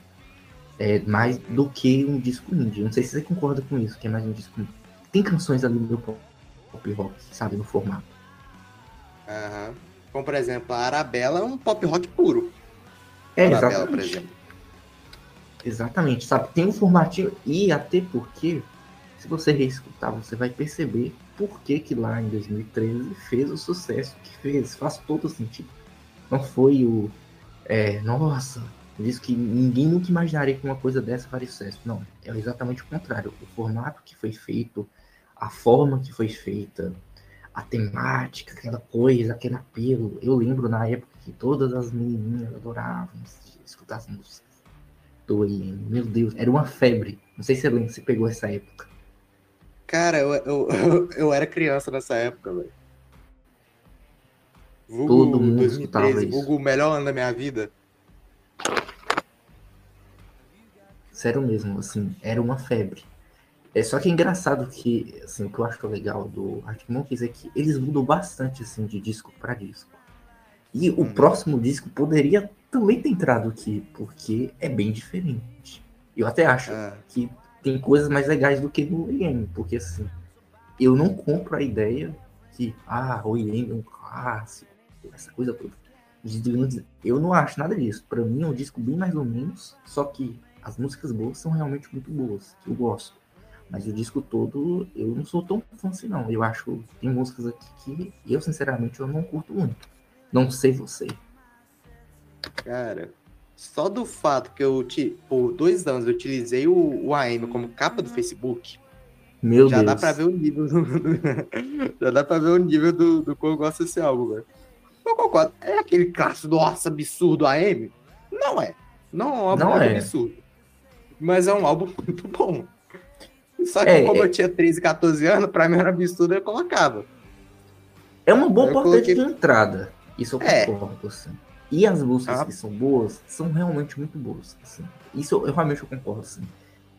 As três, não, as quatro primeiras músicas eu acho, assim, top, sabe? Não tenho, eu não tenho o que dizer. O problema é começa a vir depois. Depois eu já acho que fica meio irregular. Mas ok, mas é um Uhum. álbum ok, assim, um bom álbum. Assim. Sabe o que, que dá a impressão? É. Sabe quando você tá no, no trabalho de escola e você começa mó empolgadão, empolgadão. Aí chega no final, mano, só vamos, vamos, vamos fazer esse trem aí, só vamos terminar logo, velho. Sim, É sim, poderia ser mais curto. Poderia ser bem mais É. curto, assim. e Foi, foi um certo erro. Mas é engraçado, porque, assim, o disco seguinte causou mais treta ainda, porque, igual eu falei, todas aquelas menininhas que gostavam do Aviano Novo, aquela, aquela riff da entrada que pegou todo mundo, que é realmente é um- uma das músicas mais tocadas deles, por exemplo, lá no Spotify, o que, que vai acontecer? O disco seguinte, meio que a galera não gostou, assim, porque É. se pensou que o Arctic Monkeys seria uma grande banda, que seria um som, que, um som mais pop, de uma certa forma. Só que meio que foi um balde de água, de água fria para todo mundo, eu acredito. Aham, Eu lembro da época que o, que o Flopou. Cassino é, lançou. É, flopou praticamente. Por causa dessa pegada, porque eles resolveram ir pra uma pegada meio psicodélica, meio neon, vamos dizer assim. E eu lembro que, Eu que acho. na época o pessoal. Na verdade, até hoje eu considero esse álbum bem mais ou menos. Até hoje eu considero ele bem mais ou menos. Mas, tipo, aí foi, não, não emplacou. E de acordo com as teorias da internet, tanto é a gente falou até no, no podcast de introdução 2022, talvez tenha a possibilidade do próximo álbum deles não haver nenhum tipo de guitarra. Então, isso que eu ia falar. É, provavelmente o disco, eu acho que vai sair até nesse ano, vai seguir a sonoridade do álbum de 2018 dele.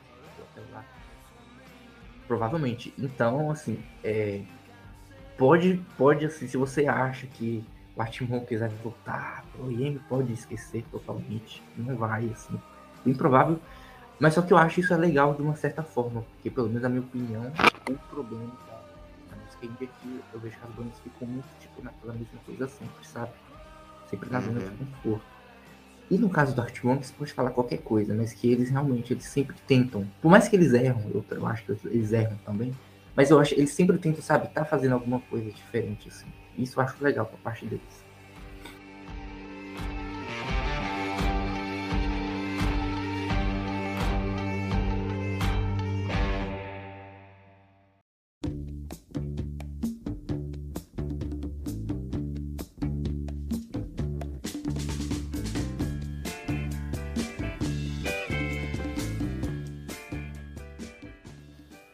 Olha, falamos de vários álbuns por aqui.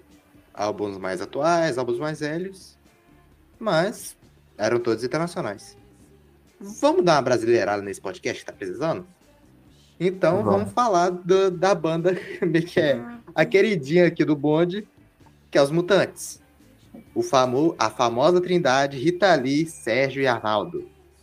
E vamos falar do que pra nós foi o que foi o início da saída do da saída dos mutantes do Tropicália para ir algo para um para algo mais rock, mais psicodélico, mais internacionalizado, vamos dizer assim.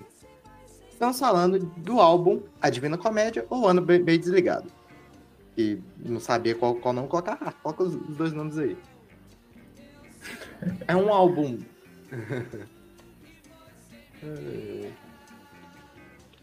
É um álbum, como eu disse, foi o início da saída dos, dos Na verdade, não foi bem Dos. Beatles. Você fala dos Beatles. Ai.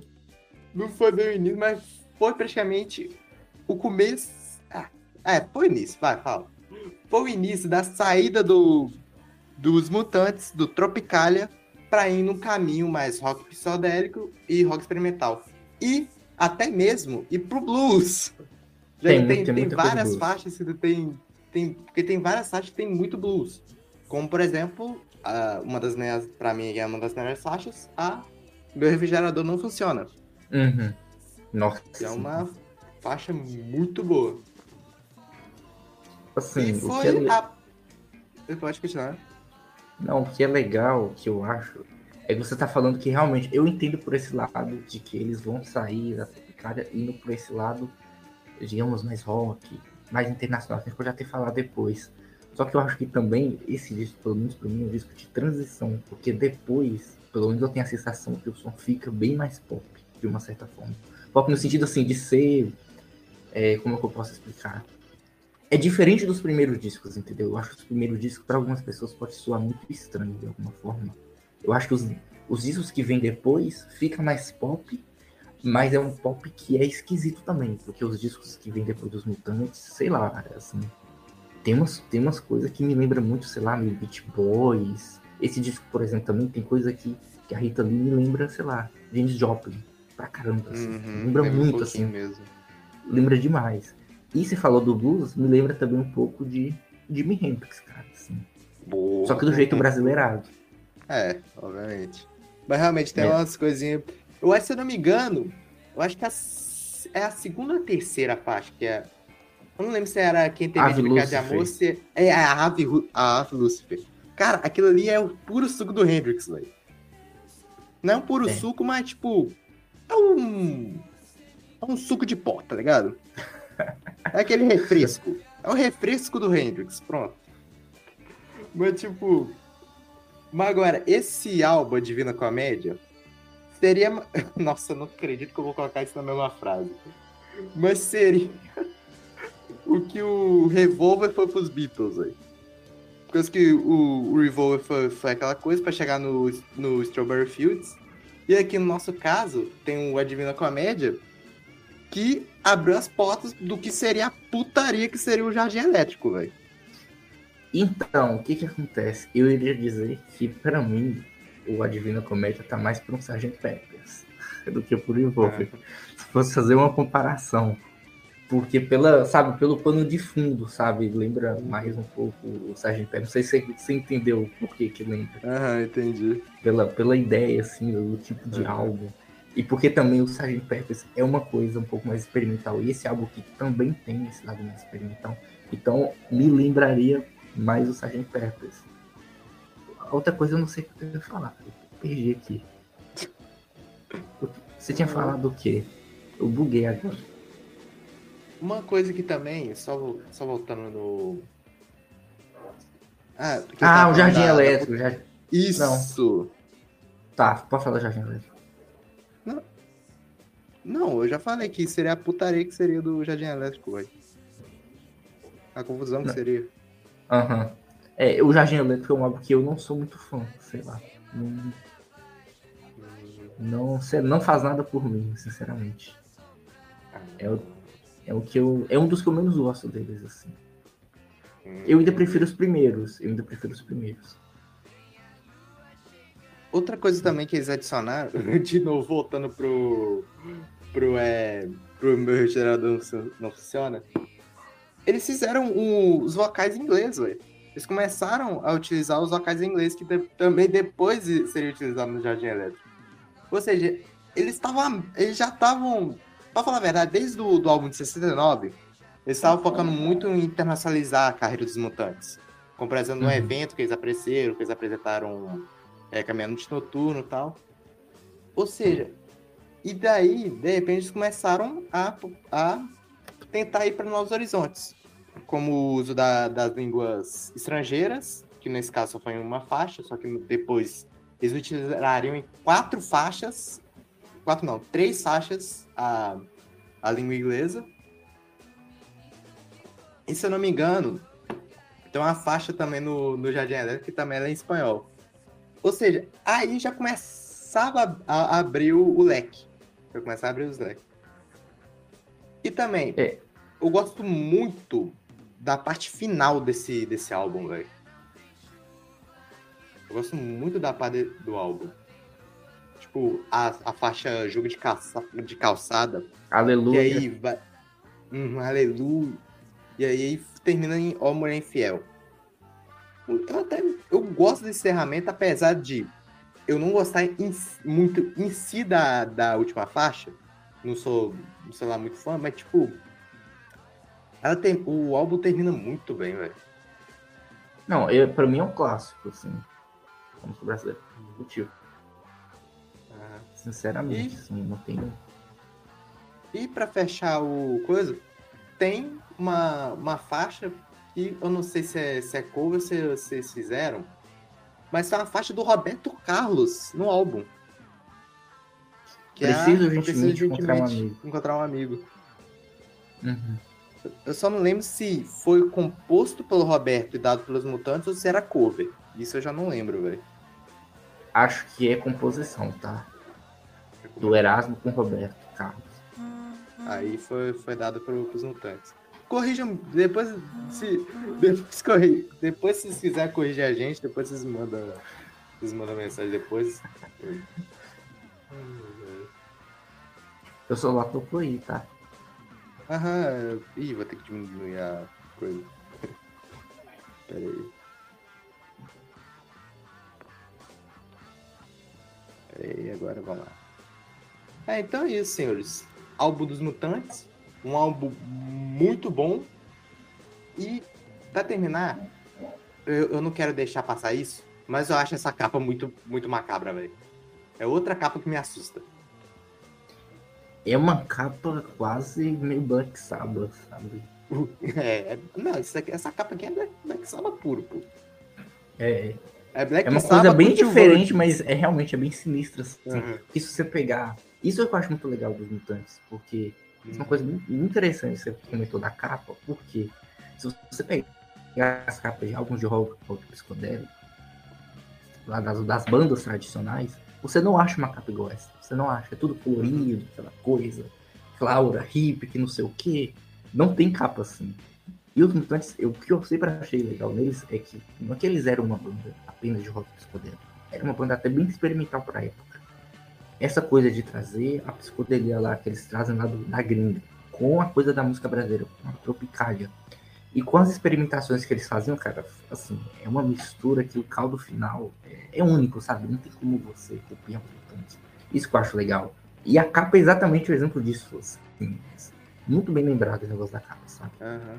E é uma capa rara, porque principalmente por ser do- dos anos 70, aqui no Brasil não tem co- costume da gente usar capas muito macabras, não. A gente sempre utilizou as, ca- as capas tudo colorido.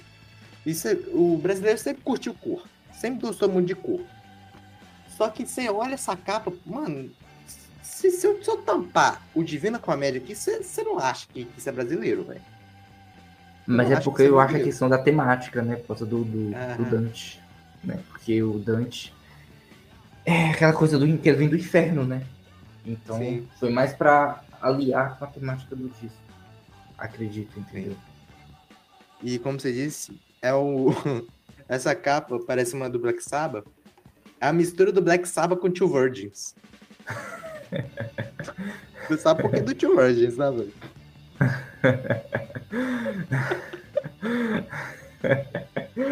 Ok.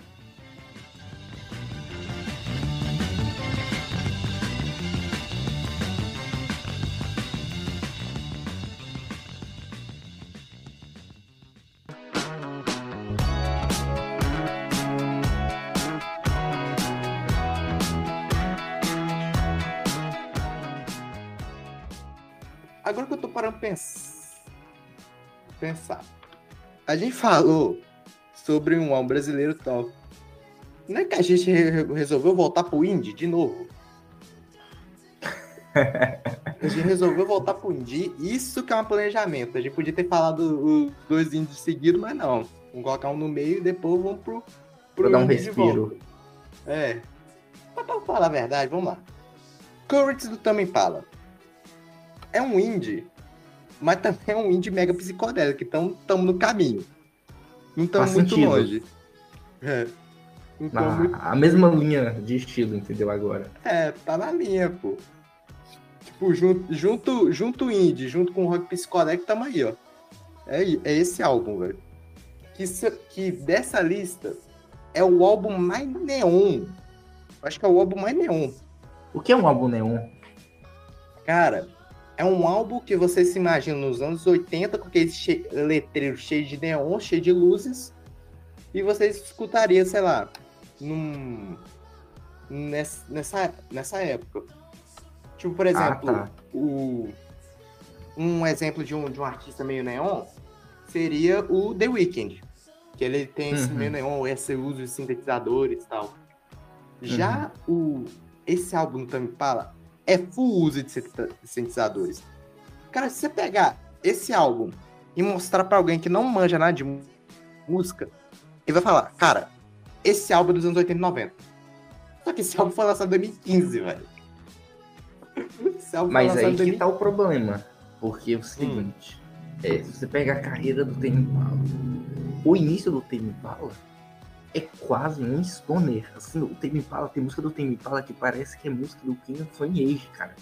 Você fala isso Hum. pra uma pessoa que escuta esse disco aqui, a pessoa fala que você tá zoando, que você tá mentindo, mas não, é verdade, cara. Os EPs do Tame Impala, tipo, é rock psicodélico mesmo, sabe? É, não tem nada a ver com essas coisas aqui do. Assim, o Curtis foi o divisor de águas, porque os dois primeiros discos eram discos de rock, de rock psicodélico. E o Curtis, é, ele, ele, e aqui que vai entrar naquela mesma coisa do Arctic Monkeys, que eles decidiram, digamos assim, virar a chave. É aquele Uhum. álbum que deu a banda no outro patamar. Porque, assim, os dois primeiros discos do Tame Impala, pelo menos pra mim, são os dois melhores da banda, assim, disparado. Só que o Curtis, cara, os hits do Curtis não tem como. É aquela coisa. Existem músicas que são hits que mudam a, a história da banda. E foi o caso aqui do Tame Impala, cara. Assim, dos vídeos lá, que, né, os videoclipes que eram muito, sempre foram muito bem feitos, essa grande verdade. Todos os álbuns, mas aqui não tenho o que dizer também. A produção é espetacular. E aí, cara, assim, não tenho o que dizer, sabe? É como se fosse o Black Album lá do Metallica, só que aqui foi Uhum. o Curtis. E é curioso que nesse álbum o Tame Impala recebeu reconhecimento. Recebeu conhecimento por causa do. Principalmente por causa da, da faixa que tornou ela famosa, que é a The Less No Better. Principalmente por causa do seu riff de baixo, que é um riff muito impressionante. É, não, é isso realmente. O baixo nessa música, pelo amor de Deus, Hum, realmente. Mano, é um baixo Outro nível. Eu gosto muito de baixo de baixistas agressivos, agressivos. Mano, o, o baixo, ele é bem agressivo. Você, você, você consegue escutar. Ele parece uma. Ele tá fazendo mais função que a própria guitarra, vamos dizer assim. Tinha que ter guitarra. Ele que conduz a música. É ele que conduz É. a música. Ele conduz e você. E, e é muito impressionante essa música. Também o ritmo radar, você fica. É o tipo de música você. Não é que fica feliz, mas você fica mais leve escutando. Não é aquele leve que nem a gente tava falando sobre no quarto, que é aquele leve que você praticamente relaxa. Mas aquele leve você fica. Você tira um peso do, do seu caminho e você vai andando. Como se nada tivesse nas suas costas. Não, eu concordo, realmente, sim. Embora, no, no meu, na minha playlist de melhores músicas, essa música não entra. Só pra você ter uma ideia. Não entra, mas eu gosto muito dela. Só que ela meio que. Sabe, hoje em dia eu não escuto muito ela, não. Aham, não, é normal, né, velho?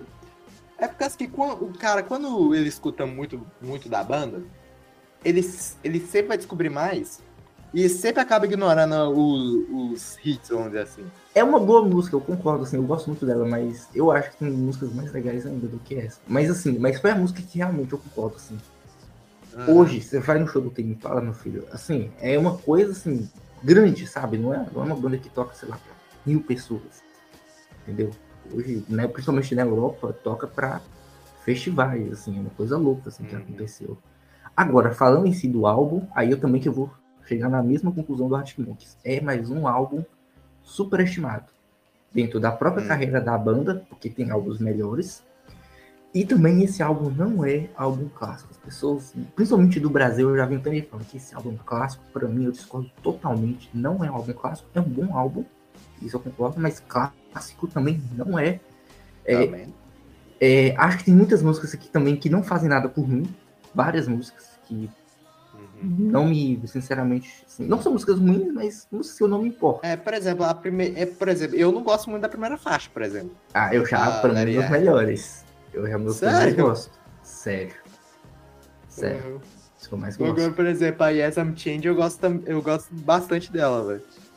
É, eu já não curto muito. The Moment também Caramba, não a curto gente muito. reverso pra caramba. Não curto muito é, The Moment. Love Paranoia também não sou muito fã. Ah, não, essa Mas- daí também não. Mas assim, não são Ah. músicas ruins, não acho músicas ruins. São músicas que não, Uhum. eu não me importo. Mas assim, é um álbum legal. É, e eu acho interessante pensar esse álbum não como um álbum de rock, é um álbum de pop. Porque, por exemplo, você falou do The Weeknd. Esse álbum é um álbum que talvez o The Weeknd não tenha. Talvez a Dua Lipa Uhum. não tenha. Talvez esse álbum aqui é o que a Anitta sempre queria fazer para sua carreira internacional, por exemplo.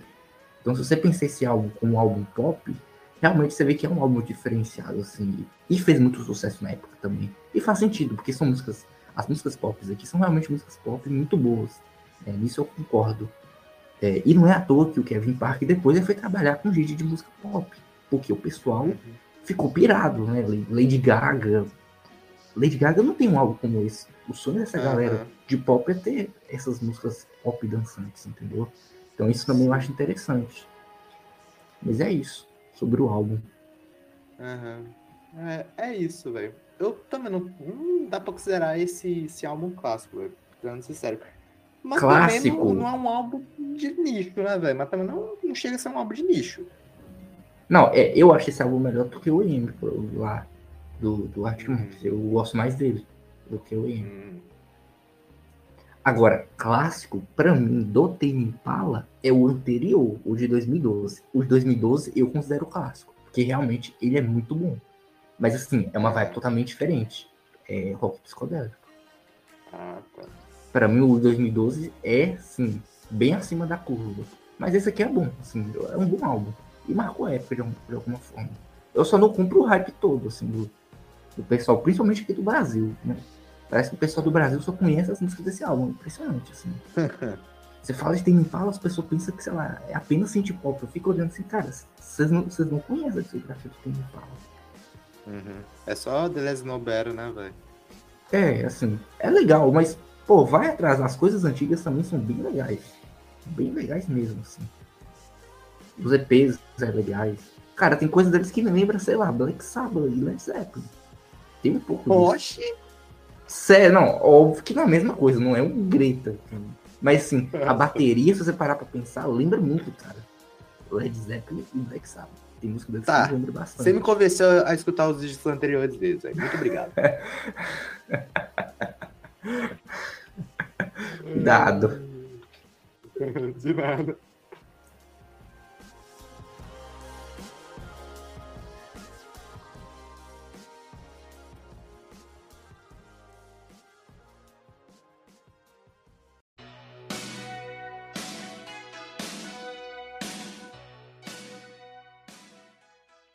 Então agora, né, na saideira, vamos aqui para o nosso último álbum que a gente está citando aqui, dando como exemplo de álbuns que mudaram a carreira de bandas.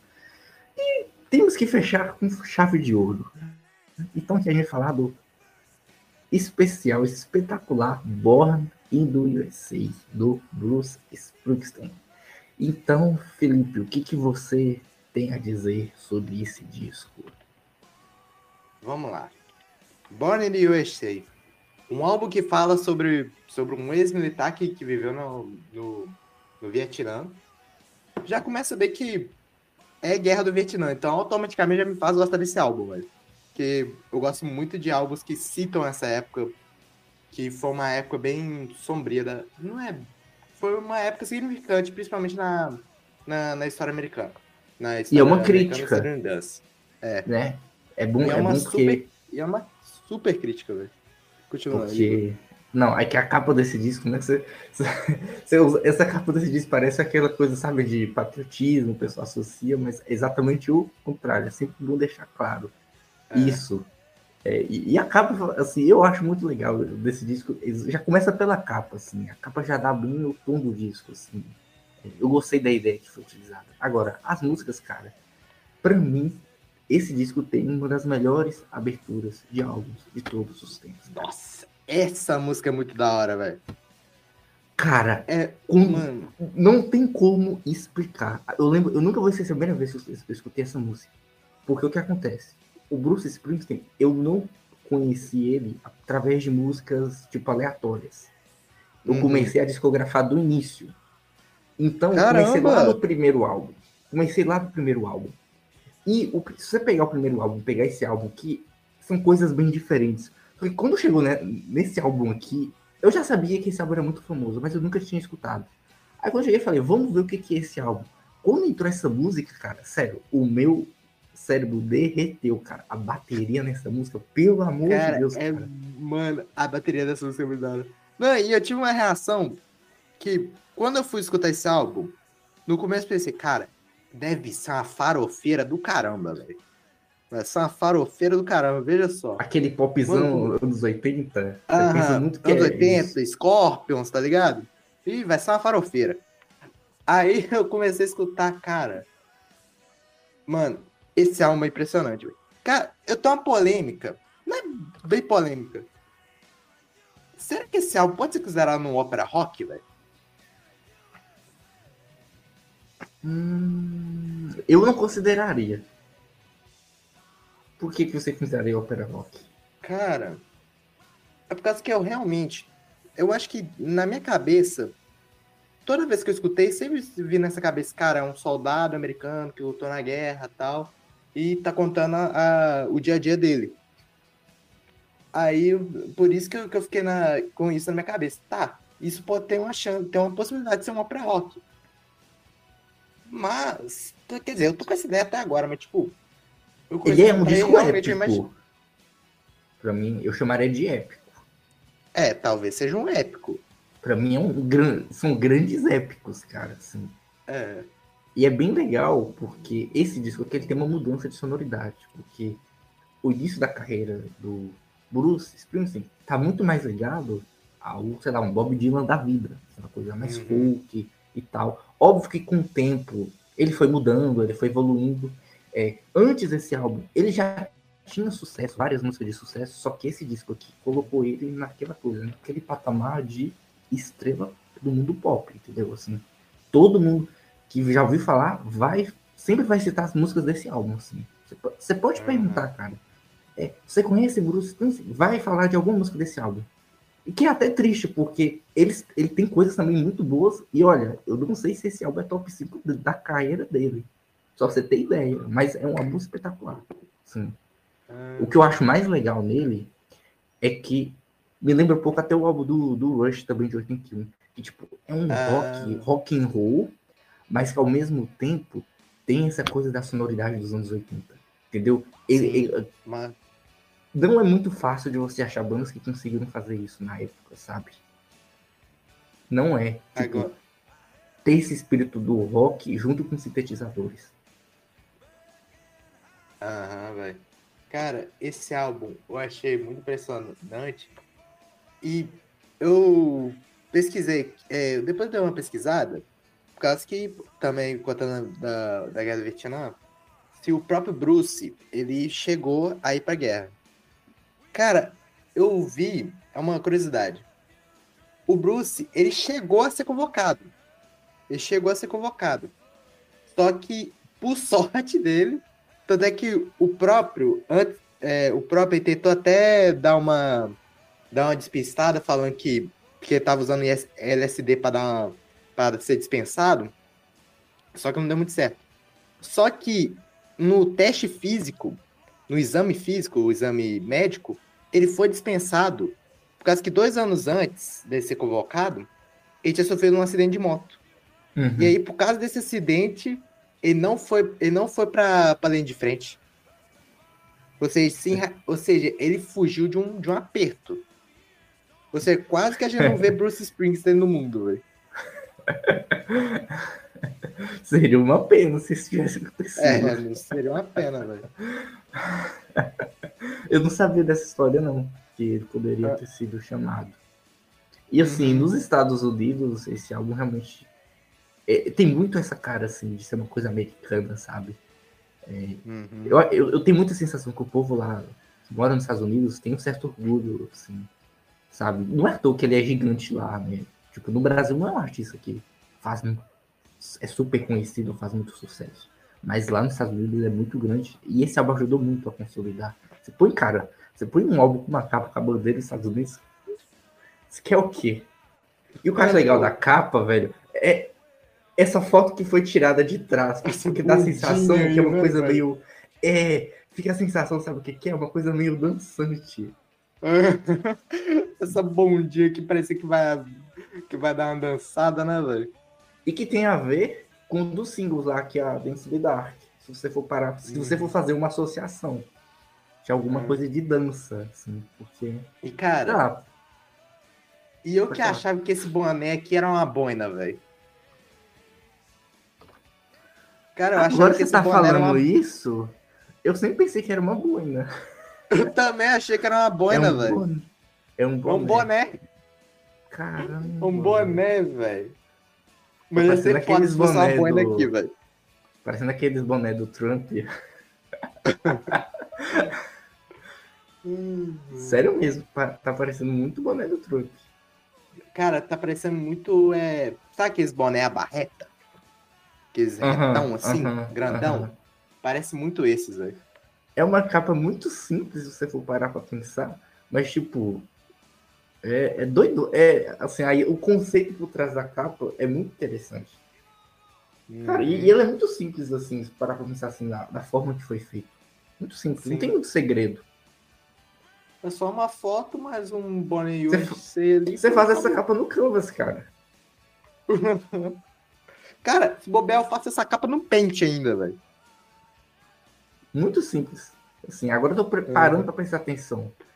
E assim, falando das músicas, cara, não tem aqui uma única música que eu posso falar que, ó, essa música aqui é mediana, cara. Todas, todas são perfeitas. Não, não tenho o que dizer. Uhum. E a minha favorita é Cover Me. Mas que eu gosto É. muito da faixa e dar o nome ao álbum, mas, cara, Cover Ah, Me, velho. assim, é. Não. Cara. É, é muito da hora, velho. Agora tem.